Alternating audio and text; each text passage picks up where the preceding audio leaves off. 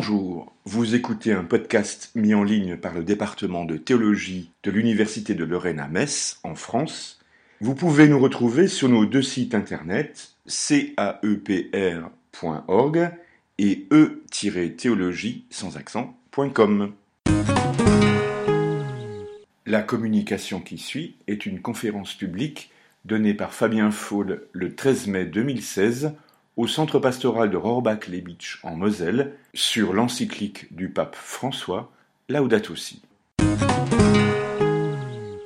Laudato Si. Je voudrais vous proposer simplement une présentation de l'encyclique. Mon idée, c'est montrer à peu près ce qu'il y a dedans, de façon à donner des clés de lecture, et que justement, si après ça peut vous donner envie de lire ce texte, eh bien que à la fois bah, vous ayez déjà entendu des choses, et donc de façon à reconnaître des thèmes et puis voir en le lisant comment le pape lui-même exprime les choses.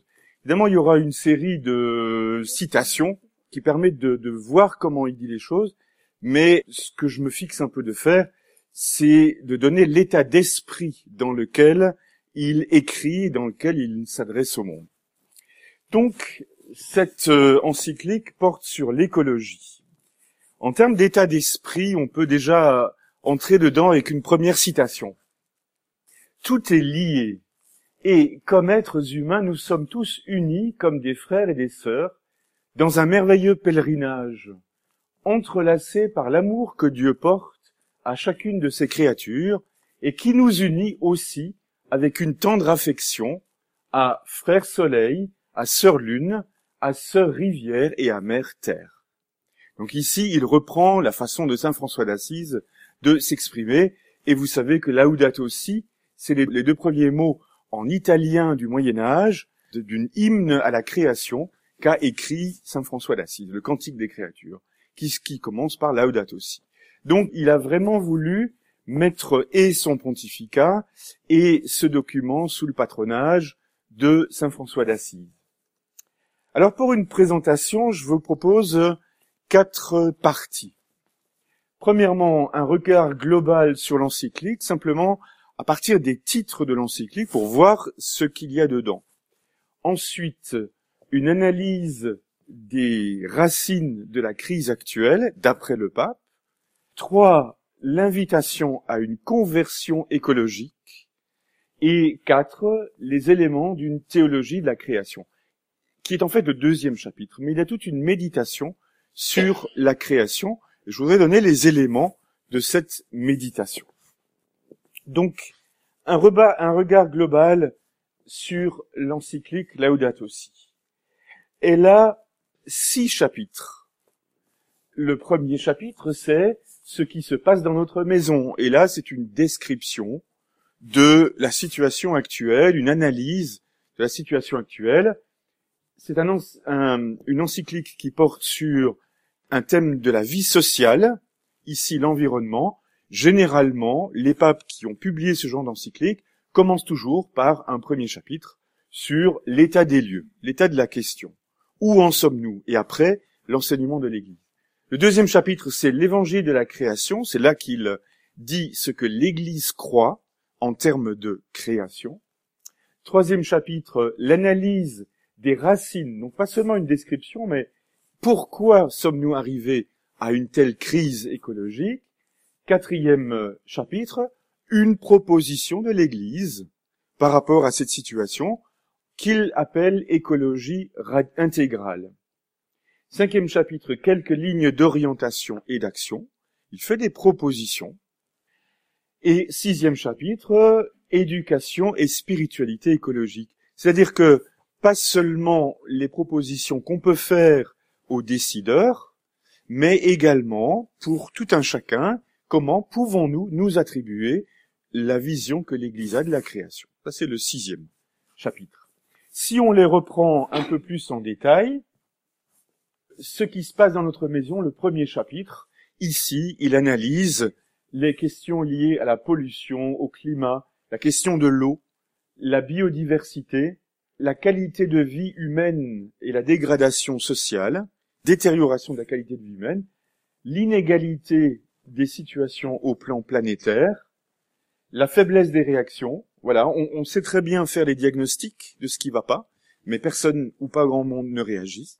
Euh, on fait des COP 21 et autres, mais quoi On fait des déclarations et après. Et puis la diversité des opinions. Donc ce chapitre-là, c'est celui sur lequel je m'attarderai le moins, parce que simplement il fait le tour d'horizon des questions. Et on voit dans ce chapitre qu'il s'est largement documenté. Il a fait travailler des gens de l'Académie pontificale des sciences, par exemple, et ils ont pris conseil auprès des gens, euh, auprès des spécialistes mondiaux de, questions, de ces questions d'écologie. Euh, on voit bien que les considérations qu'il fait sur l'eau, sur la biodiversité, il ne peut pas les inventer. Donc il y a tout un travail derrière de, d'information. Le deuxième chapitre, c'est l'évangile de la création.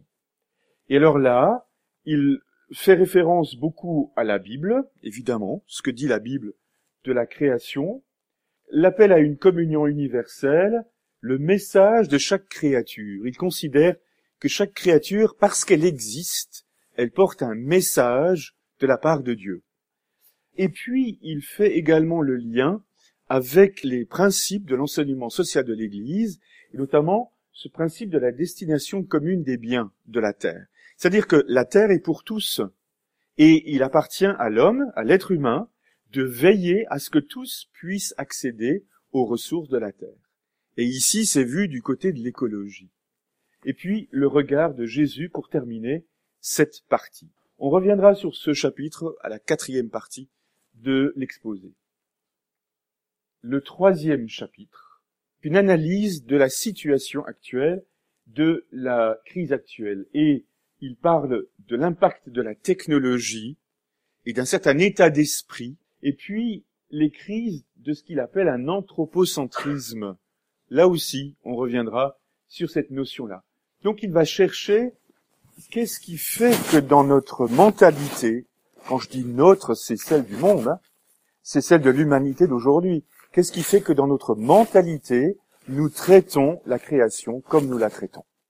Quatrième chapitre, ce qu'il appelle écologie intégrale. Et on verra, sans le dire tout de suite, mais on verra ce qui traverse l'encyclique, c'est qu'il a la volonté de ne pas séparer les questions. Ne pas dire que d'un côté, il y a des questions d'inégalité sociale, de justice au plan mondial, et de l'autre côté, des questions d'écologie. Et comme s'il fallait les traiter à part. Il se refuse absolument à distinguer les questions de justice et les questions d'écologie. Il faut les traiter ensemble. Et par ailleurs, la question de l'écologie n'est pas qu'une question d'environnement naturel. Le mot écologie dans l'Église a un sens très très large, très vaste. Le cinquième chapitre, ligne d'action, quelques orientations. Quoi faire pour améliorer la situation? Eh bien, au minimum, parler, se rencontrer, parler, dialoguer. Et les religions sont appelées à partager ce dialogue et à dialoguer avec les sciences. Sixième chapitre.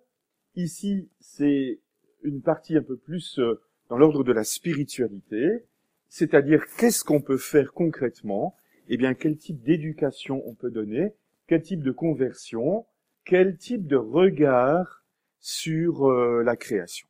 Donc on y reviendra un peu également. Voilà donc pour un, un tour d'horizon global, six chapitres dans ce texte. Qu'est-ce que montre déjà ce tour d'horizon? Eh bien, on peut voir que l'Église, quand elle s'adresse au monde sur un thème qui concerne tout le monde, eh bien, elle se situe sur deux plans. Un regard sur le monde, sur la vie du monde, et un regard sur la foi. Et le propre de l'Église, c'est d'essayer d'articuler les deux. C'est-à-dire que pour parler au monde, il faut qu'elle connaisse la situation du monde, ce qui se passe dans le monde, pour parler de façon adéquate, mais elle parle au nom de sa foi. Donc l'Église entend entrer en dialogue avec le monde. Et ça, c'est depuis le Concile Vatican II.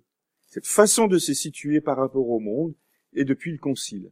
L'Église veut entrer en dialogue ce qu'elle a en tête, l'Église, c'est comment le salut accompli par le Christ est un salut qui concerne aussi la vie du monde sous tel ou tel ou tel aspect. Quand elle publie une encyclique sur le travail, ça va être comment Jésus est le sauveur du travail. Si elle publie une encyclique sur l'écologie, c'est comment Jésus est le sauveur de la relation à la création. Et c'est ça qui est le, message, enfin l'idée de fond de l'Église, mais en tenant compte des gens à qui elle parle. Donc on voit très bien qu'à certains moments, il s'adresse surtout à des gens, à des scientifiques, à des politiques qui ne sont pas nécessairement des hommes de foi, des croyants. Et à d'autres moments, elle s'adresse plutôt à des croyants. Ce qu'on appelle le langage ad extra, vers l'extérieur de l'Église et le langage ad intra vers l'intérieur de l'Église. Et on ne dit pas les mêmes choses quand on s'adresse à des croyants, à des chrétiens, et quand on s'adresse au monde. Et les textes de l'Église aussi jouent sur ces deux perspectives, et le pape en particulier. C'est une des caractéristiques de ce dialogue que l'Église veut euh, apporter, enfin avec lequel elle veut entrer dans le monde j'ai laissé ce qui me semblait être euh, le, cœur du message pour la fin.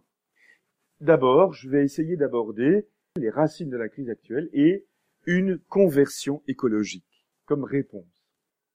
Donc, d'où vient la crise? Je retiens de l'encyclique trois mots, trois notions. Ce qu'il appelle un paradigme technocratique, il va falloir expliquer ça. Deux, un anthropocentrisme démesuré, ça aussi, il va falloir expliquer. Et trois, le caractère systémique des différentes crises. Ça, je viens déjà de le dire. Qu'est-ce qu'on appelle un paradigme? Si vous avez quelques souvenirs de, de leçons de conjugaison, le verbe chanter est le paradigme du premier groupe. Donc quand on sait conjuguer chanter, on sait conjuguer tous les verbes du premier groupe à condition de les reconnaître. Et ainsi de suite pour les autres. Bon. Eh bien, un paradigme, c'est un petit peu un modèle, on va dire.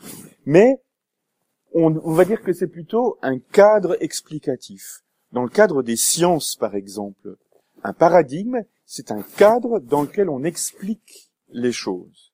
C'est-à-dire un certain nombre de repères, un certain nombre de critères. L'exemple qu'on donne toujours, c'est en physique la mécanique de Newton et la relativité d'Einstein. Newton avait élaboré toute une théorie sur euh, les forces en présence dans le monde, etc. Bon, avec des équations mathématiques. Et pendant longtemps, les scientifiques ont repris les théories, les équations de Newton pour étudier le monde environnant la physique, du point de vue de la physique. Et à partir du moment où Einstein a trouvé un autre modèle, la relativité, eh bien, il a, il a donné un modèle plus large et plus englobant. Donc la physique de Newton avait sa place là-dedans, mais son modèle est beaucoup plus large. Et du coup, on appelle ça un paradigme. C'est-à-dire que la façon que Einstein a eu d'expliquer un certain nombre de phénomènes physiques devient le cadre habituel dans lequel d'autres scientifiques vont euh, réfléchir. Voilà. Si vous voulez, euh, on pourrait euh, appliquer ça sur notre propre registre dans l'Église catholique. Depuis Vatican II, nous avons une certaine façon de penser et de concevoir la vie de l'Église. L'Église comme un peuple de Dieu, l'Église qui est appelée à la communion, à vivre la communion, etc. La complémentarité des ministères dans l'Église, la complémentarité des positions entre les ministres ordonnés et les fidèles laïcs, tout ça. Eh bien, Vatican II nous a donné une série de critères pour penser l'Église. Et c'est le paradigme de Vatican II, que nous appliquons comme on peut. Mais si vous voulez, si vous allez écouter les discours de ceux que nous appelons les intégristes, si vous allez entendre une homélie euh, ou des textes de gens qui se réclament de monseigneur Lefebvre, qui n'acceptent pas le Concile Vatican II, vous avez l'impression, peut-être, de faire un, quelque chose comme 60 ans en arrière avec des discours déjà entendus mais il y a longtemps, et vous avez le sentiment qu'on parle bien de la foi, mais on ne dit pas la même chose. Et en, approfondissant un peu, on verra que la notion de l'Église, la place du prêtre, la compréhension de la croix de Jésus, la résurrection, tout ça, la compréhension des sacrements, ben, c'est pas la même. C'est un autre cadre. On, on réfléchit pas les choses de la même façon. Eh bien, si vous voulez ça, on va dire c'est un paradigme. Vous avez, vous avez, le paradigme de Monseigneur Lefebvre, le paradigme de Vatican II. C'est la même réalité, mais on ne dit pas la même chose et on n'analyse pas les choses de la même façon. Ceci pour un paradigme. Alors, un certain nombre de repères. Le pape parle d'un paradigme technocratique. Donc, il faut expliquer le mot technocratique. Le document distingue la technologie et la technocratie. La technologie, c'est simplement un savoir-faire qui fait que l'être humain se donne des outils de travail et des outils, mettons, mécaniques, techniques, etc., d'accord, qui lui simplifient l'existence. On a tous, ou, presque, des technologies remarquables euh, avec nos voitures. Nos voitures, elles fonctionnent, vous appuyez sur l'accélérateur, elles réagissent. Et donc, on attend de la technique qu'elle ait un résultat. Et infailliblement. C'est le propre de la technique. Voilà, une voiture, elle est faite pour nous transporter, eh bien, une voiture qui fonctionne, elle nous transporte. Des chaînes de montage de voitures, par exemple, sont faites pour produire des voitures. Et euh, d'un côté, on met des tôles, elles passent dans des presses, et de l'autre côté, vous avez les pièces de la carrosserie d'une voiture qui sortent. Et ça, c'est automatique, et c'est de plus en plus automatique. Ça, c'est la technologie. La technologie est omniprésente dans notre société. Maintenant, autre chose est d'être entouré de beaucoup de technologies autre chose est de considérer que tout peut être pensé à la façon de la technique et de la technologie. Et ça, c'est la technocratie. Quand on pense que tout fonctionne comme de la technique, et notamment quand on pense que les relations humaines fonctionnent aussi comme de la technique. Tous les domaines de la vie, l'économie, la politique, la société, l'administration, sont pensés comme si c'était une mécanique, une logique interne, qui fait que si on décrète une chose, eh ben les effets s'en suivent automatiquement. Et si on pense ça comme ça, on est dans un paradigme technocratique. En économie, par exemple, parmi les, critères de l'économie, on entend parler tout le temps des taux d'intérêt. Bon, les taux d'intérêt. Les gouvernements ont une certaine capacité de manœuvre sur les taux d'intérêt. Euh, bon, donc ils savent que si on bouge tel ou tel taux d'intérêt, ça produit tel et tel effet dans l'économie de montée des prix, baisse des prix, etc. Et, et donc ça produit des effets. Très bien. Donc le tout, c'est de savoir comment on joue. Mais ça, c'est une conception très technocratique de l'économie. On actionne des leviers, on modifie des chiffres, et on attend qu'il y ait un effet normal. Technocratie du point de vue économique. Du point de vue euh, administratif, un raisonnement technocratique. On le connaît tous, on l'a déjà tous entendu. On voit bien qu'il faut prendre des mesures pour améliorer la santé des populations. Si la santé globale est améliorée, il y a moins de frais de sécurité sociale, moins de frais médicaux, ça coûte moins cher à la société, donc la société s'en portera mieux. Très bien. Parmi les éléments de la santé, il y a l'alimentation. Si on mange des choses saines, la santé s'en trouve mieux. Bon, très bien le raisonnement technocratique commence à partir du moment où on se dit, par exemple au niveau européen, on va produire des normes de des normes sanitaires pour l'alimentation. Donc on produit des décrets et on va dire que les fromages devront correspondre à tel type de normes, tel type d'alimentation devra correspondre à telle ou telle ou telle norme. Et le raisonnement technocratique, il est celui-là. On attend que parce que on a fait des normes, que automatiquement la santé de la population européenne s'en trouve améliorée. Ça, c'est un raisonnement technocratique. Ça reste à prouver que ça se passe comme ça. Vous voyez, le fonctionnement mental, c'est un raisonnement technocratique. Et ce que le pape dit dans cette encyclique, c'est que nous, globalement, le monde tel qu'il s'est organisé, voit les relations uniquement sous un angle technocratique. Et ça, ça n'est pas le bon angle ça n'est pas suffisant. Et si on le voit comme ça, ça veut dire que quoi? Pour les questions d'écologie, la mesurée principale de la COP 21 était de dire il faut limiter l'augmentation de la température à 2 degrés de moyenne, tel laps de temps. De moyenne. C'est énorme, 2 degrés. Ça n'a pas l'air comme ça, mais c'est énorme. Et un raisonnement technocratique va être celui qui va dire, ah ben, si on fait ça, la crise écologique va être au moins enrayée, si ce n'est réglée. Et ça, c'est le raisonnement technocratique. Et le pape dit, ben non, c'est pas parce qu'on décrète des choses, et même pas parce qu'on le fait, que automatiquement, techniquement ou façon technocratique, ça va s'améliorer. Et c'est là-dessus qu'il attire l'attention, en grande partie. Voilà, donc, pour lui, nous avons, nous, la société d'aujourd'hui, à développer un regard marqué par la technocratie, un regard technocratique ou un paradigme technocratique. Et ça, ça ne suffit pas. Donc voilà ce qu'il dit en, dans ces mots de ce paradigme technocratique. On peut dire par conséquent qu'à l'origine de beaucoup de difficultés du monde actuel, il y a avant tout la tendance pas toujours consciente à faire de la méthodologie et des objectifs de la technoscience un paradigme de compréhension qui conditionne la vie des personnes et le fonctionnement de la société. Les effets de l'application de ce moule à toute la réalité humaine et sociale se constatent dans la dégradation de l'environnement, mais cela est seulement un signe du réductionnisme qui affecte la vie humaine et la société dans toutes ses dimensions.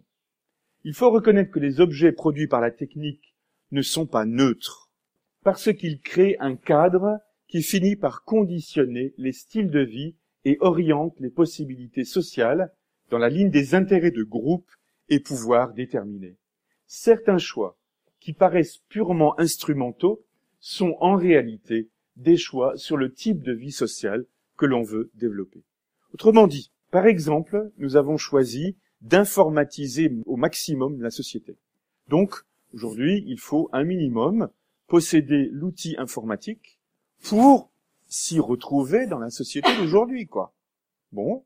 Alors il dit, ça pourrait être un choix instrumental, autrement dit, on pourrait dire, ça nous permet de nous simplifier la vie. C'est vrai. Mais au-delà de ça, ça n'est pas que juste une simplification de la vie, c'est un style de vie en société que l'on crée. Et ça, c'est volontaire. Une certaine conception notamment de l'économie qui fait que parce que la technique est aussi un marché, on investit, on technicise au maximum, parce que c'est aussi un marché, que ça fait marcher une société euh, euh, libérale, quoi. Donc c'est un choix de société également. De nouveau, le paradigme technocratique tend aussi à exercer son emprise sur l'économie et la politique. L'économie assume tout le développement technologique en fonction du profit, sans prêter attention à d'éventuelles conséquences négatives pour l'être humain. Les finances étouffent l'économie réelle. Les leçons de la crise financière mondiale n'ont pas été retenues, et on prend en compte les leçons de la détérioration de l'environnement avec beaucoup de lenteur. Dans certains cercles, on soutient que l'économie actuelle et la technologie résoudront tous les problèmes environnementaux. De même, on affirme, en langage peu académique, que les problèmes de la faim et de la misère dans le monde auront une solution simplement grâce à la croissance du marché. Ce n'est pas une question de validité de théorie économique que peut-être personne aujourd'hui n'ose défendre, mais de leur installation de fait dans le développement de l'économie. Mais le marché ne garantit pas en soi le développement humain intégral ni l'inclusion sociale. Si on dit que, à cause de l'économie de marché, acheter et vendre en permanence, ça va améliorer la vie sociale, le pape dit non. Parce que ça, c'est encore une conception très technocratique de la société et de l'économie, eh bien, ça ne fonctionne pas comme ça. Et ça n'améliorera pas la société que juste prôner une économie ultralibérale. Il ne dit pas ça parce que il aurait des idées qui seraient de gauche, par exemple. Le positionnement politique n'est pas son problème. Son problème, c'est qu'est-ce que devient l'être humain. Et donc son, son problème, ou sa, la façon dont il aborde les choses, elle est de l'ordre de l'éthique.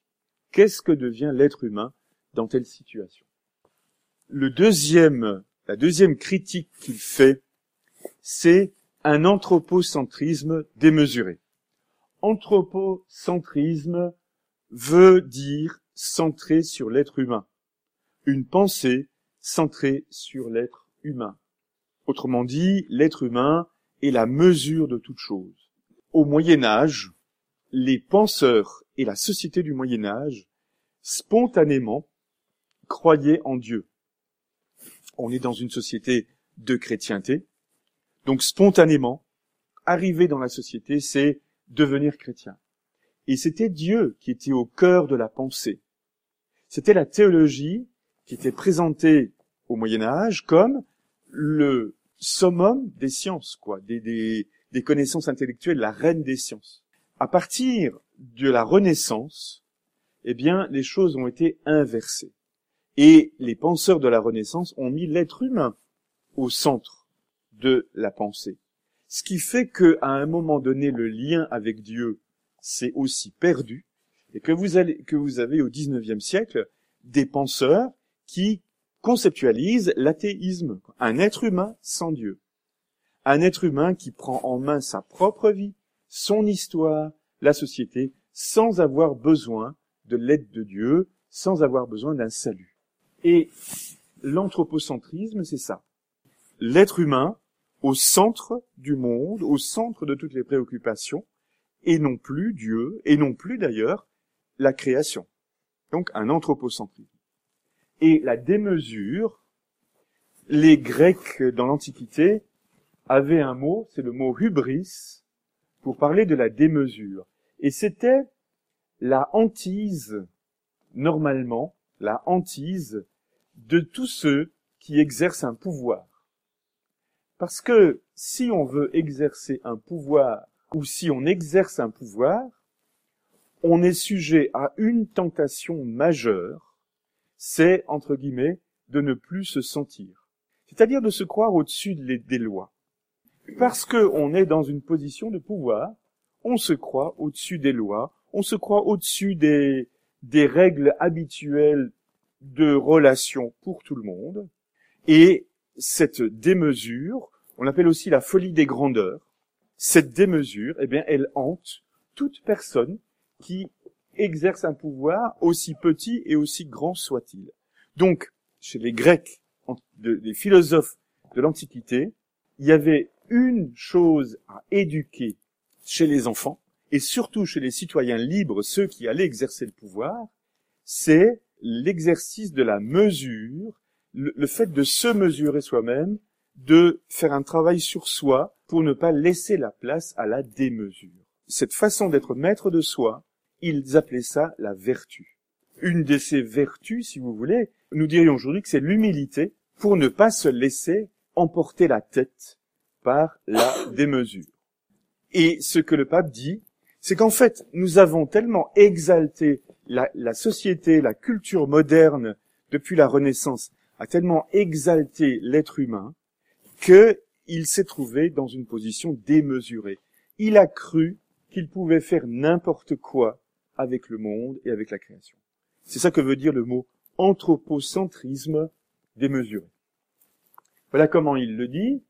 Dans la modernité, il y a une grande démesure anthropocentrique qui, sous d'autres formes, continue aujourd'hui à nuire à toute référence commune et à toute tentative pour renforcer les liens sociaux.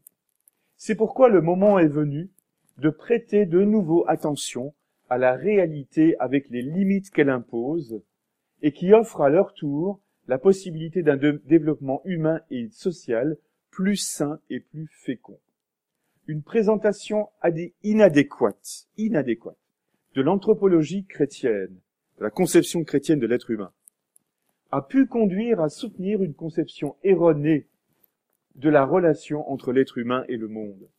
Un rêve prométhéen de domination sur le monde s'est souvent transmis. Vous savez que Prométhée était ce héros grec qui voulait dérober le feu aux dieux et, le ramener sur terre. Hein. Donc, un rêve prométhéen de domination sur le monde s'est souvent transmis, qui a donné l'impression que la sauvegarde de la nature est pour les faibles. La façon correcte d'interpréter le concept d'être humain comme seigneur de l'univers est plutôt celle de le considérer comme administrateur responsable.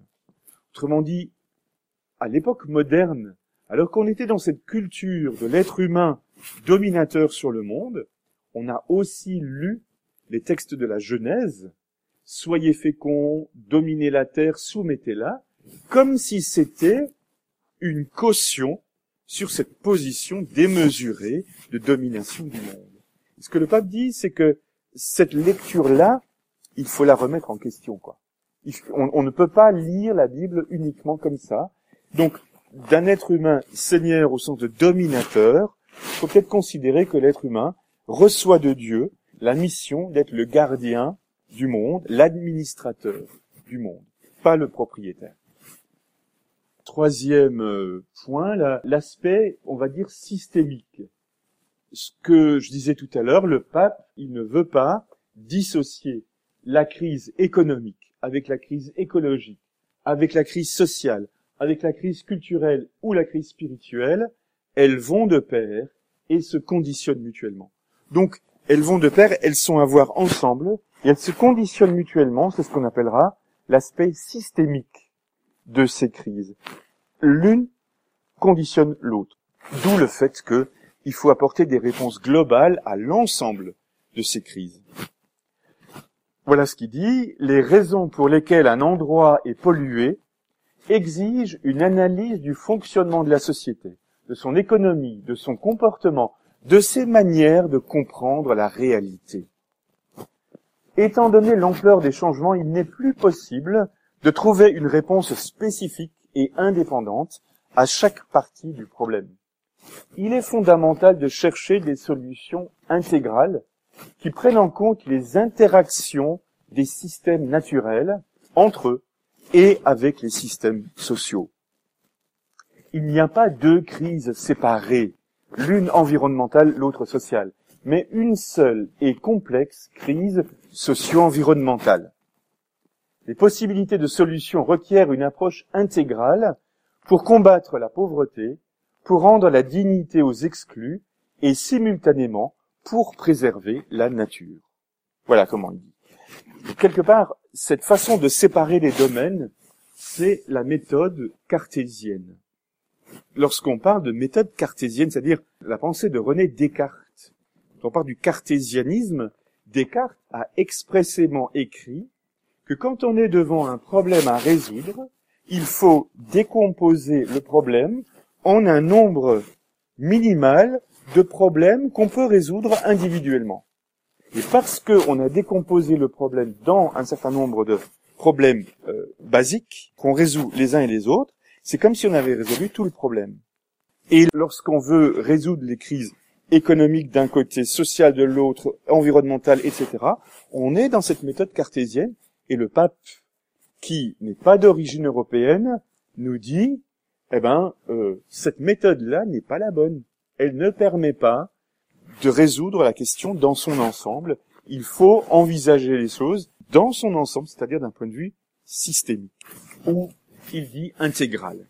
Voilà pour la deuxième partie et euh, on peut en faire un petit résumé. Lorsque l'Église euh, mène une réflexion sur un thème de la vie sociale, qu'est-ce qu'elle fait? Elle analyse les phénomènes de son temps et en fonction de ce qu'elle croit, c'est-à-dire en fonction de ce que nous appelons la révélation. La foi chrétienne repose sur la révélation. Dieu qui se révèle. Et il se révèle en sauvant l'humanité dans la mort et la résurrection du Christ. Et donc l'Église réfléchit les questions, réfléchit le monde à partir de sa foi en Dieu qui s'incarne pour sauver l'humanité dans le mystère pascal. La foi de l'Église, ou si vous voulez, ce qu'on appellera des principes théologiques à partir desquels l'Église réfléchit, c'est le Christ est le seul sauveur de l'humanité et du monde. En lui, dans le Christ, Dieu se révèle à l'humanité et l'humanité est révélée à elle-même. Autrement dit, si nous voulons savoir le sens de l'environnement, la signification de l'environnement, si nous voulons connaître les relations justes entre l'humanité et l'environnement, il faut aller du côté de la révélation. Qu'est-ce que Dieu lui-même nous a dit? Qu'est-ce qu'il nous a révélé des relations justes entre la création et nous? C'est ce qu'on appelle la révélation. Et c'est dans cette perspective-là que l'Église s'adresse au monde. Elle ne le dira pas de cette façon, dans le langage ad extra, elle le dira pas de cette façon-là. Elle parlera pas de la révélation, du salut, tout ça. Elle aura une façon de le dire. Mais quand elle parlera ad intra, là, expressément, elle fait référence au Dieu qui s'est révélé dans le Christ et qui a sauvé l'humanité. Donc voilà comment l'Église pense, comment elle s'exprime, dans quel état d'esprit. Et donc, l'Église va avoir aussi un langage critique à l'égard de toute théorie ou de toute action qui prétendrait se dispenser de la grâce de Dieu. Pour l'Église, l'humanité a besoin d'être sauvée, et si l'humanité ne puise pas dans le salut accompli par le Christ, eh bien, elle se fourvoie. Parce que c'est le péché qui est à l'œuvre à ce moment-là. Si on veut ne pas être sous l'emprise du péché, pour dire ça avec une expression qui est de Saint Paul, eh bien, il s'agit de d'avoir recours au Christ et de puiser dans la grâce de Dieu avec le Christ. Ça, c'est la position de l'Église. Là, de nouveau, elle va dire les choses d'une façon ou d'une autre. Le pape va parler d'une écologie intégrale lorsqu'il s'adresse ad extra au monde, mais quand il s'adressera à l'Église, c'est ça qu'il va dire précisément. Voilà donc euh, l'analyse des la racine des, de la crise. Comment répondre à cette crise? Quoi faire? Eh bien, il propose une conversion écologique. Et euh, ça veut dire un changement de euh, façon d'être. Euh, et qu'est-ce que va comporter cette conversion écologique? Quatre points. Conversion à une écologie intégrale conversion à un regard contemplatif sur le monde, conversion à la solidarité entre les créatures, pas seulement entre les êtres humains, mais entre les créatures. Et quatre, conversion à une décroissance et à la sobriété. Donc, il plaide pour une vie sobre et pour la décroissance. Donc voilà, on va voir ça rapidement, principalement avec des citations. L'écologie intégrale, c'est celle qui prendrait en compte tous les aspects de l'existence, économie, sociale, euh, justice, qualité de vie, relations humaines, beauté, esthétique, etc. Toutes les, toutes les réalités humaines. Pas seulement le, la relation à la nature, mais écologie, le mot écologie a un sens très large. Voilà ce qu'il dit. Une écologie intégrale implique de consacrer un peu de temps à retrouver l'harmonie sereine avec la création, à réfléchir sur notre style de vie et nos idéaux, à contempler le Créateur, qui vit parmi nous et dans ce qui nous entoure, dont la présence ne doit pas être fabriquée, mais découverte, dévoilée. Donc, apprendre à reconnaître la présence de Dieu à travers le monde, la nature. Nous parlons d'une attitude du cœur, qui vit tout avec une attention sereine, qui sait être pleinement présent à quelqu'un sans penser à ce qui vient après, qui se livre à tout moment comme un don divin qui doit être pleinement vécu. Une attitude du cœur, c'est l'état d'esprit qu'il prône, être dans l'ici et maintenant, avec le cœur et avec un regard contemplatif. C'est vite dit, c'est beau, c'est pas si simple certains jours. Autre, euh, autre point, le bien commun, une écologie intégrale suppose que les relations humaines et la vie sociale soient vécues dans la perspective du bien commun. C'est un des principes fondamentaux de l'enseignement social de l'Église. L'enseignement social de l'Église dit que toute réalité sociale et toute responsabilité qu'on exerce doit l'être en vue du bien commun. Autrement dit, pour que dans le groupe, par exemple, dont on est responsable, eh bien, chacun puisse trouver de quoi cheminer dans ce groupe. Si on est un élu, eh bien, l'élu, il a comme, comme mission de veiller à ce que sur la part de territoire qu'il préside, chacun puisse faire son chemin. Donc, euh, que les besoins minimaux soient assurés, ça veut dire qu'il y a des décisions sociales à prendre dans le sens de la justice sociale pour que les plus défavorisés puissent vivre et s'intégrer dans la société, mais il y a aussi des tas d'attentes. Ça veut dire qu'un élu, il va être responsable d'un certain nombre d'attentes qu'on lui adresse, d'y répondre le mieux possible. Ça suppose des arbitrages, ça suppose des décisions, ça suppose de la négociation et du compromis. Mais le bien de l'ensemble du groupe est visé, ce qu'on appellera le bien commun. Cette notion de travailler pour le bien commun suppose que chacun se sente responsable de tous, à des niveaux de responsabilité diverses. Et quand on dit, quand le pape dit qu'il s'agit de voir les relations humaines avec le cœur et de les mettre en place avec le cœur, c'est aussi avec un sentiment de responsabilité pour les autres, quels qu'ils soient. Dans ce contexte, il ne faut pas négliger la relation qui existe entre une formation esthétique appropriée et la préservation de l'environnement. Prêter attention à la beauté et l'aimer nous aide à sortir du paradigme utilitariste. Quand quelqu'un n'apprend pas à s'arrêter pour observer et pour évaluer ce qui est beau, il n'est pas étonnant que tout devienne pour lui l'objet d'usage et d'abus sans scrupule. C'est plutôt l'idée du, du, beau qui est ici, c'est-à-dire l'éducation au beau, dans cette citation. Ce que l'on contemple comme beau, on n'a pas envie de le détruire, mais de le valoriser, de le laisser être soi-même. Troisième, c'est une communion universelle, euh, c'est-à-dire la solidarité entre les créatures. Cette conversion, toujours, implique aussi la conscience amoureuse de ne pas être déconnecté des autres créatures, de former avec les autres êtres de l'univers une belle communion universelle. Pour le croyant, le monde ne se contemple pas de l'extérieur, mais de l'intérieur en reconnaissant les liens par lesquels le Père nous a unis à tous les êtres. En outre, en faisant croître les capacités spécifiques que Dieu lui a données, la conversion écologique conduit le croyant à développer sa créativité et son enthousiasme pour affronter les drames du monde en s'offrant à Dieu comme un sacrifice vivant, sain et agréable.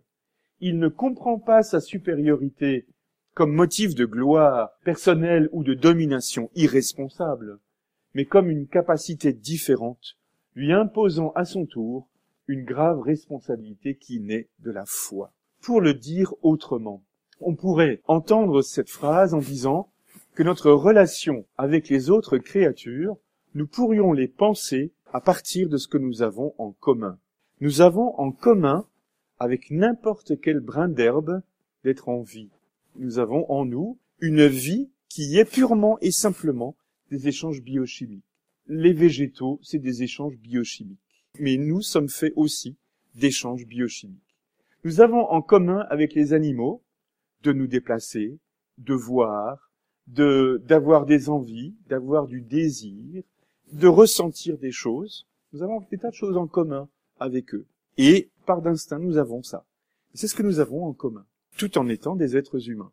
On pourrait entendre ça comme exhortation à la solidarité en essayant de voir ce que nous avons en commun.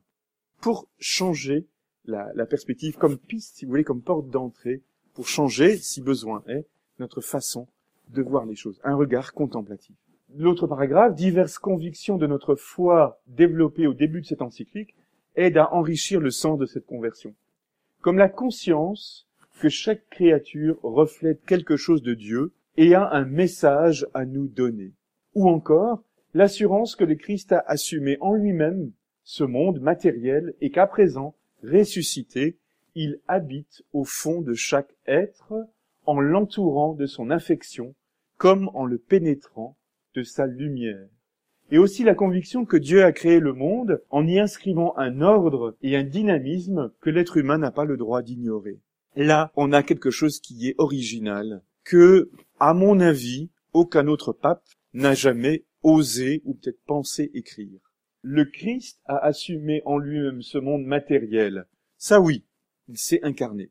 Donc il a assumé le monde, Mais, à présent ressuscité, il habite au fond de chaque être en l'entourant de son affection comme en le pénétrant de sa lumière. On aurait pu dire ça facilement des vies humaines, de l'existence humaine. Si on a foi dans le Christ ressuscité, il est présent dans notre vie, il est en nous et nous sommes en lui.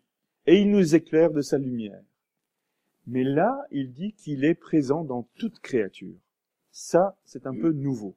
Ça va peut-être nous ouvrir des perspectives. Ça s'appuie sur le fait que, dans les évangiles, lorsqu'il apparaît ressuscité à ses disciples, ils sont dans des lieux fermés à clé, et il est là. Donc, il n'y a rien qui l'empêche d'être présent n'importe où. Je crois que le pape dit, ben, du coup, il n'y a rien qui l'empêche d'être présent dans l'intégralité de sa création. Dernier aspect, peut-on dire, de cette conversion écologique, position pour une décroissance dans une perspective de justice. Nous savons que le comportement de ceux qui consomment et détruisent toujours davantage n'est pas soutenable, tandis que d'autres ne peuvent pas vivre conformément à leur dignité humaine. C'est pourquoi l'heure est venue d'accepter une certaine décroissance dans quelques parties du monde, mettant à disposition des ressources pour une saine croissance en d'autres parties. En gros, les pays les plus riches sont appelés à se freiner euh, dans leur volonté de consommer à outrance. Après, euh, c'est dit euh, d'une façon générale, et, chacun peut voir euh, dans sa propre vie, évidemment, et c'est à quoi il appelle, si nos habitudes de consommation sont des habitudes de gens qui sont habitués au luxe et à une consommation effrénée, ou si nous avons moyen de plus grande sobriété.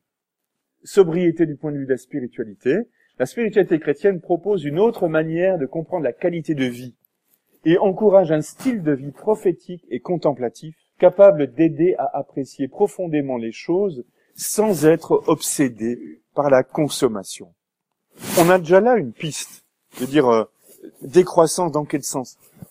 Capable d'aider à apprécier profondément les choses sans être obsédé par la consommation. La spiritualité chrétienne propose une croissance par la sobriété et une capacité de jouir avec peu. C'est un retour à la simplicité qui nous permet de nous arrêter pour apprécier ce qui est petit, pour remercier des possibilités que la vie offre, sans nous attacher à ce que nous avons, ni nous attrister de ce que nous ne possédons pas. Cela suppose d'éviter la dynamique de la domination et de la simple accumulation de plaisir. La sobriété qui est vécue avec liberté et de manière consciente est libératrice. Ce n'est pas moins de vie, ce n'est pas une basse intensité de vie, mais tout le contraire. Car en réalité, ceux qui jouissent plus et vivent mieux chaque moment sont ceux qui cessent de picorer ici et là en cherchant toujours ce qu'ils n'ont pas et qui font l'expérience de ce qu'est valoriser chaque personne et chaque chose en apprenant à entrer en contact et en sachant jouir des choses les plus simples. Donc voilà, pour reprendre maintenant cette troisième partie, en termes d'attitude de l'Église. L'Église donc entre en dialogue avec son temps et propose des pistes de réflexion sur ce qu'on a vu, euh, les, les, les origines de la crise, des pistes de réflexion en termes de conversion et d'écologie intégrale. Et ici des pistes concrètes. Elle ne se reconnaît pas une compétence particulière, l'Église. Elle n'est pas spécialiste d'économie, de politique, ni même d'écologie, etc. Elle se pose la question, qu'est-ce que c'est respecter les choses? Ici, qu'est-ce que ça veut dire respecter la création? Et à partir d'une réflexion sur qu'est-ce que veut dire respecter la création, elle en tire les conséquences, et pour les autres et pour l'environnement. C'est aussi comme ça qu'elle se situe. Donc, au plan humain, quand elle parle ad extra à ceux qui ne sont pas croyants le respect est commandé par une exigence de justice, et ça c'est le message du pape François, un de, ses grands messages, et au plan de la foi, ad intra, le respect est commandé par la paternité du Dieu créateur révélé dans le Christ. Si Dieu est le Père, et si toutes les créatures viennent de sa paternité en vertu de son projet créateur et un projet d'amour, à ce moment-là, on ne peut pas voir la création n'importe comment on ne peut pas en faire n'importe quoi. Voilà donc pour euh, cette troisième partie, conversion écologique. Une quatrième, élément d'une théologie de la création. Et c'est là que je reviens sur le chapitre 2, ce qu'il en dit en particulier. J'ai prévu cinq points. Premièrement, parler de création, la relation de Dieu avec les créatures, la relation de l'humanité au monde qui l'entoure, la création sauvée par le Christ, la valeur prophétique des sacrements. Le fait que l'on dise le mot création est déjà significatif. Voilà ce qu'il dit. Pour la tradition judéo-chrétienne, dire création, c'est signifier plus que nature, parce qu'il y a un rapport avec un projet de l'amour de Dieu dans lequel chaque créature a une valeur et une signification. La nature s'entend d'habitude comme un système qui s'analyse, se comprend et se gère. Mais la création peut seulement être comprise comme un don qui surgit de la main ouverte du Père de tous, comme une réalité illuminée par l'amour qui nous appelle à une communion universelle. On retrouve ces, ces, thèmes de communion universelle parce que toute la création vient de Dieu, du Dieu unique, eh bien, les créatures sont appelées à une communion universelle. évidemment, son problème n'est pas le lion qui dévore la gazelle. Je veux dire, en termes de communion universelle, c'est pas à ce niveau-là que ça se situe. Mais c'est au niveau de l'état d'esprit dans lequel l'être humain gère la création. Donc le langage utilisé par le pape est, à mon sens, assez original. Parce qu'il dit assez facilement Dieu est dans la création. Or, dans l'histoire de la théologie, on s'est toujours refusé à toute forme de panthéisme.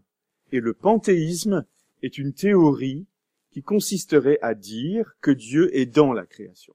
La Bible dit autant le ciel est élevé au-dessus de la terre, autant mes pensées sont élevées au-dessus des vôtres, etc. Dans un certain nombre de paroles prophétiques ou des psaumes, Dieu dit qu'est-ce qu'on a en commun? Vous êtes des créatures, je suis Dieu le créateur. Donc on parle euh, traditionnellement de la transcendance de Dieu. Il est au-delà de la création. Il n'a rien de commun, il n'est pas dans la création. En soi, la création vient de lui, mais elle est hors, enfin il est en dehors de la création. Et c'est quand Jésus s'incarne qu'il vient dans le monde, que Dieu vient dans la création. Mais le pape, lui, parle facilement de Dieu dans la création. Alors à un certain moment donné, il rectifie les choses. Hein. Il dit bien, non, non, il n'est pas question de panthéisme. Mais malgré tout, il aime voir la proximité de Dieu avec les créatures. Voilà au numéro 77. Par conséquent, chaque créature est l'objet de la tendresse du Père qui lui donne une place dans le monde. Même la vie éphémère de l'être le plus insignifiant est l'objet de son amour. Et en ces peu de secondes de son existence, il l'entoure de son affection. Donc, il dit voilà, si Dieu est complètement amour, il n'y a pas de raison qu'il ne soit pas aussi amour pour chacune de ses créatures, même la plus insignifiante. Quand nous insistons pour dire que l'être humain est image de Dieu, cela ne doit pas nous porter à oublier que chaque créature a une fonction et qu'aucune n'est superflue. Tout l'univers matériel est un langage de l'amour de Dieu, de sa tendresse démesurée envers nous. Le sol, l'eau, les montagnes, tout est caresse de Dieu. Pour les chrétiens, croire en un Dieu qui est un et communion trinitaire incite à penser que toute réalité contient en son sein une marque proprement trinitaire toute créature porte une marque trinitaire parce que Dieu est Trinité. Donc la relation de Dieu avec la créature, il le précise en reprenant un texte des évêques du Brésil. Les évêques du Brésil ont souligné que toute la nature, en plus de manifester Dieu, est un lieu de sa présence. En toute créature habite son esprit vivifiant qui nous appelle à une relation avec lui.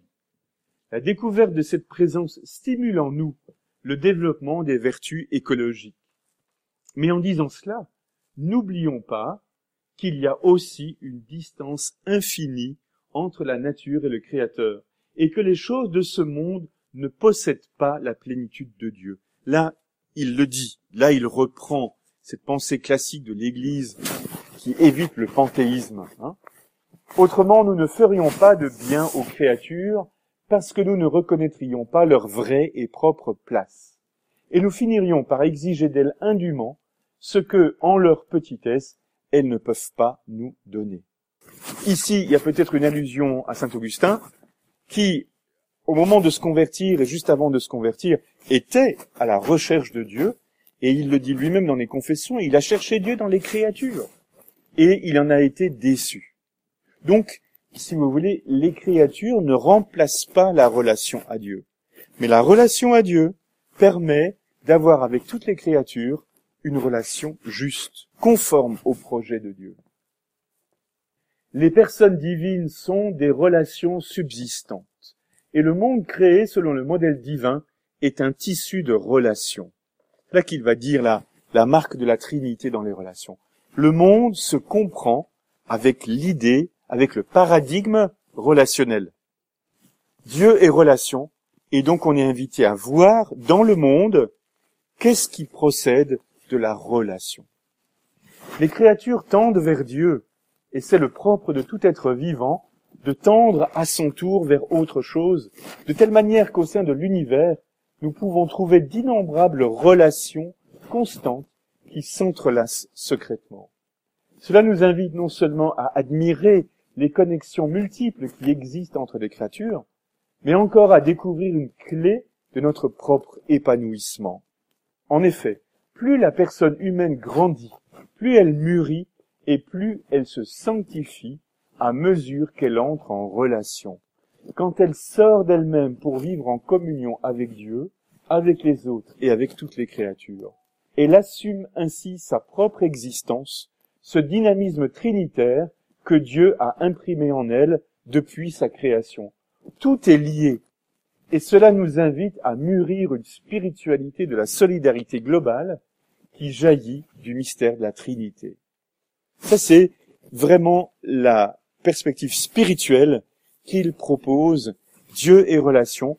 Nous-mêmes, nous vivons par et dans les relations humaines, nous nous épanouissons grâce aux relations humaines favorables, eh bien, l'ensemble de la création peut être regardé à partir de l'idée de relation. Quelles sont les relations qu'on va décrypter? Et donc voilà, la relation de l'être humain au monde, troisième point, ben, gardien ou jardinier, on a dit administrateur. La relation de l'être humain sont ajustées si elles ne sont pas perçues en termes d'exploitation et domination, et d'un autre côté, si elles ne sont pas perçues dans ce qu'il appelle un biocentrisme. Ici, il faut faire référence à certaines pensées écologiques certaines philosophies qui se veulent écologiques. On appelle ça parfois la deep ecology. Ça vient des États-Unis. Écologie profonde, où par un certain côté, vous avez des penseurs qui, on pourrait dire, divinisent la terre.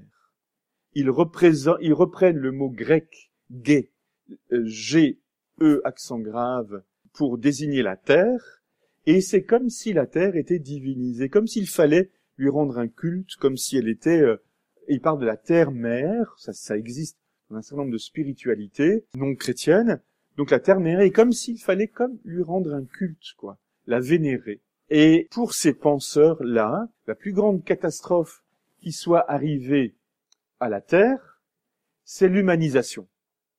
Parce que finalement, l'apparition de l'être humain fait que la Terre est en train d'être détruite. Donc au fond, le souci écologique est poussé tellement loin que du coup, il faudrait absolument laisser la Terre faire, et il faudrait que l'être humain euh, finalement disparaisse pour que l'écologie puisse être, entre guillemets, libre, ou l'environnement écologique.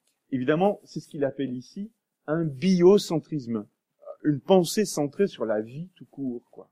Bon. Et là, on est dans, dans une autre, un autre type d'exagération. Donc on a ces deux extrêmes.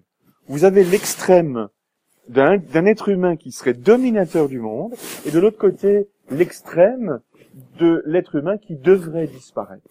Un philosophe comme Schopenhauer avait, au XIXe siècle, avait prôné que l'être humain devait, l'espèce humaine devait s'éteindre par elle-même. On ne devait plus faire des enfants pour que finalement l'humanité se suicide par non-procréation. Il avait déjà dit ça. Et aussi pour des raisons vaguement écologiques, il, s'était beaucoup inspiré euh, Schopenhauer du bouddhisme. Enfin bon, ça ne veut pas dire que dans le bouddhisme il y ait cette idée-là, mais euh, Schopenhauer avait déjà dit ça. Et on retrouve ce genre de courant euh, sous prétexte d'écologie, qui serait un, un biocentrisme. Donc deux extrêmes. Et le pape dit non. Une conception chrétienne de l'être humain, ça n'est ni l'un ni l'autre. L'être humain, il est administrateur de la création, qu'il reçoit de Dieu, ça ne l'autorise pas à cette démesure, à la domination démesurée, mais il a à la gérer. Il gère la création. ça, ça va être la, position précise et juste de l'être humain d'après la foi chrétienne. Voilà comment il lui dit ça. Hein. Un anthropocentrisme dévié ne doit pas nécessairement faire place à un biocentrisme. Parce que cela indique, impliquerait d'introduire un nouveau déséquilibre qui non seulement ne résoudrait pas les problèmes, mais en ajouterait d'autres. On ne peut pas exiger de l'être humain un engagement respectueux envers le monde si on ne reconnaît pas et, ne valorise pas en même temps ses capacités particulières de connaissance, de volonté, de liberté et de responsabilité. L'être humain, il a sa rationalité, sa capacité de décider, donc il doit être administrateur du monde. Par rapport à ce que je disais tout à l'heure, longtemps avant l'apparition de l'humanité, la Terre a connu des phases de progression et des phases de récession. Elle a connu des périodes glaciaires, elle a connu euh, des espèces, les dinosaures qui ont disparu, des, des milliers d'espèces vivantes qui ont vécu, qui ont disparu, d'autres qui sont apparues, etc. Donc, si vous voulez, l'environnement biologique a sa propre histoire. Mais là maintenant, l'être humain, il a sa position. Ce que le pape dénonce, ce n'est pas que l'être humain intervienne dans le monde, c'est que l'être humain est en train de faire en sorte que la vie ne sera plus possible sur la Terre si on continue comme ça. Là se trouve sa responsabilité. Voilà, euh, il revient sur l'interprétation de l'écriture. S'il est vrai que parfois nous, les chrétiens, avons mal interprété les écritures, nous devons rejeter aujourd'hui avec force que du fait d'avoir été créés à l'image de Dieu et de la mission de dominer la terre, découle pour nous une domination absolue sur les autres créatures. Il est important de lire les textes bibliques dans leur contexte, avec une herméneutique adéquate, donc une façon de les interpréter adéquate, et de se souvenir qu'il nous invite à cultiver et garder le jardin du monde. Alors que cultiver signifie labourer, défricher ou travailler, garder signifie protéger, sauvegarder, préserver, soigner, surveiller. Cela implique une relation de réciprocité responsable entre l'être humain et la nature. Réciprocité responsable. Le point de vue théologique, c'est-à-dire l'idée que le Christ est le sauveur et qu'il est aussi le sauveur de la relation à la nature, au numéro 99, pour la compréhension chrétienne de la réalité, le destin de toute la création passe par le mystère du Christ, qui est présent depuis l'origine de toute chose. Tout est créé par lui et pour lui. Le prologue de l'évangile de Jean montre l'activité créatrice du Christ comme parole divine, logos. Mais ce prologue surprend en affirmant que cette parole s'est faite chair une personne de la Trinité s'est insérée dans le cosmos créé en y liant son sort jusqu'à la. Dès le commencement du monde, mais de façon, de manière particulière depuis l'incarnation, le mystère du Christ opère secrètement dans l'ensemble de la réalité naturelle sans pour autant en affecter l'autonomie. Donc il y a cette idée que euh, on, on disait pendant longtemps le Christ est venu pour sauver l'humanité et ici, il dit, non, le Christ est venu pour sauver la création, l'intégralité de la création. Sur le même thème, le Nouveau Testament ne nous parle pas seulement de Jésus terrestre et de sa relation si concrète et aimable avec le monde, il le montre aussi comme ressuscité et glorieux, présent dans toute la création par sa Seigneurie universelle. Colossiens 1 toujours, Dieu sait plus de faire habiter en lui toute plénitude et par lui à réconcilier tous les êtres pour lui, aussi bien sur la terre que dans les cieux, en faisant la paix par le sang de sa croix. Toutes choses, donc toutes les créations, toutes les créatures, réconciliées en lui et pour lui. Cela nous projette à la fin des temps, quand le Fils remettra toutes choses au Père et que Dieu sera tout en tous. 1 Corinthiens 15, 28. De cette manière, les créatures de ce monde ne se présentent plus à nous comme une réalité purement naturelle, parce que le ressuscité les enveloppe mystérieusement et les oriente vers un destin de plénitude. Même les fleurs des champs et les oiseaux, qu'émerveillés il a contemplés de ses yeux humains, sont maintenant remplis de sa présence lumineuse. La foi chrétienne dit que toute la création s'achemine vers une récapitulation dans le Christ, et du coup le pape regarde toutes les créatures orientées dans cette direction-là, orientées vers une plénitude dans le Christ. Donc euh, les fleurs des champs, les oiseaux, sont remplis de sa présence. De nouveau, le même thème, cette plénitude à venir, l'aboutissement de la marche de l'univers se trouve dans la plénitude de Dieu qui a été atteinte par le Christ ressuscité, axe de la maturation universelle. Nous ajoutons ainsi un argument de plus pour rejeter toute domination despotique et irresponsable de l'être humain sur les autres créatures. La fin ultime des autres créatures, ce n'est pas nous. Mais elles avancent toutes avec nous et par nous jusqu'au terme commun qui est Dieu, dans une plénitude transcendante où le Christ ressuscité embrasse et illumine tout. Car l'être humain, doué d'intelligence et d'amour, attiré par la plénitude du Christ, est appelé à reconduire toutes les créatures à leur Créateur. On retrouve la mission de l'être humain, qui est de conduire les créatures vers le, Créateur, parce qu'il est gardien de la création. Le cinquième point, c'est un regard sur les sacrements parce que les sacrements mettent en œuvre des éléments de la création. Du pain, du vin, de l'eau, de l'huile, etc. Et parce que ces éléments sont mis en œuvre dans les sacrements, eh bien, ils disent quelque chose de la destination de la création. Les sacrements sont un mode privilégié de la manière dont la nature est assumée par Dieu et devient médiation de vie surnaturelle. Dans l'Eucharistie, la création trouve sa plus grande élévation. La grâce qui tend à se manifester d'une manière sensible atteint une expression extraordinaire quand Dieu fait homme se fait nourriture pour sa créature.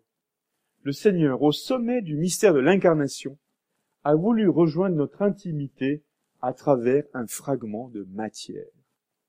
Non d'en haut, mais de l'intérieur, pour que nous puissions le rencontrer dans notre propre monde. Dans l'Eucharistie, la plénitude est déjà réalisée.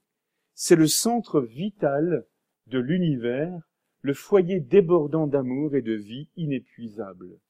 Uni au Fils incarné, présent dans l'Eucharistie, tout le cosmos rend grâce à Dieu.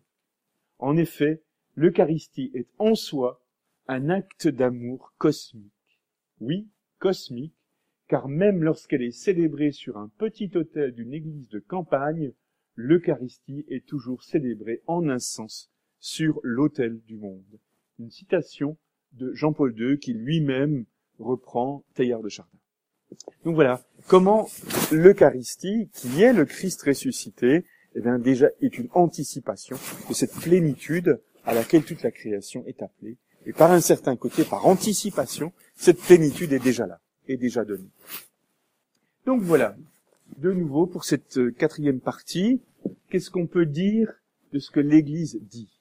L'Église affirme sa foi à un Dieu Trinité créateur qui désire le salut sa création, et ce salut est accompli par et dans le Christ.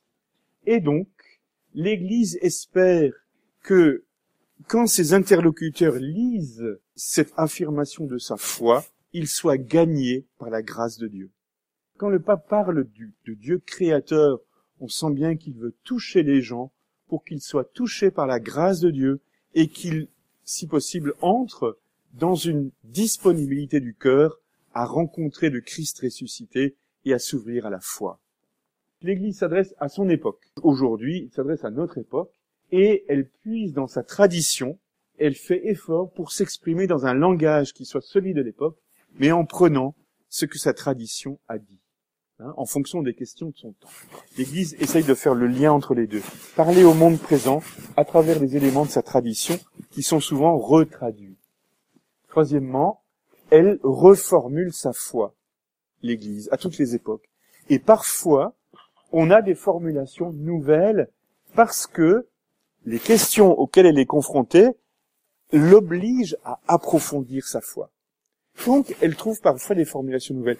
Et on voit dans les accentuations du pape François des formulations qui changent, des façons de dire les choses, des façons de présenter les choses qui évoluent. Et ça, c'est normal dans la vie de l'Église. Hein. On s'en étonne beaucoup parce qu'on a l'image que l'Église a toujours le même langage figé. C'est pas vrai. Jean-Paul II ne s'exprimait pas comme Paul VI, qui lui-même ne s'exprimait pas comme Jean XXIII ou Pie XII. Donc l'expression change et le pape actuel, il a l'art de, faire évoluer la façon de dire les choses. Donc voilà cette euh, présentation à partir de, de quatre portes d'entrée, on va dire. Sur la fin, il donne deux prières. Et c'est assez extraordinaire. Il y a une prière que peuvent dire des gens qui ne sont pas chrétiens. Il a formulé une prière qui ne fait pas référence au Christ, mais que toute personne qui croit en Dieu, quelle que soit l'idée de ce Dieu, puisse dire. Et il a formulé une prière chrétienne avec la création. C'est son cantique des créatures à lui, en quelque sorte.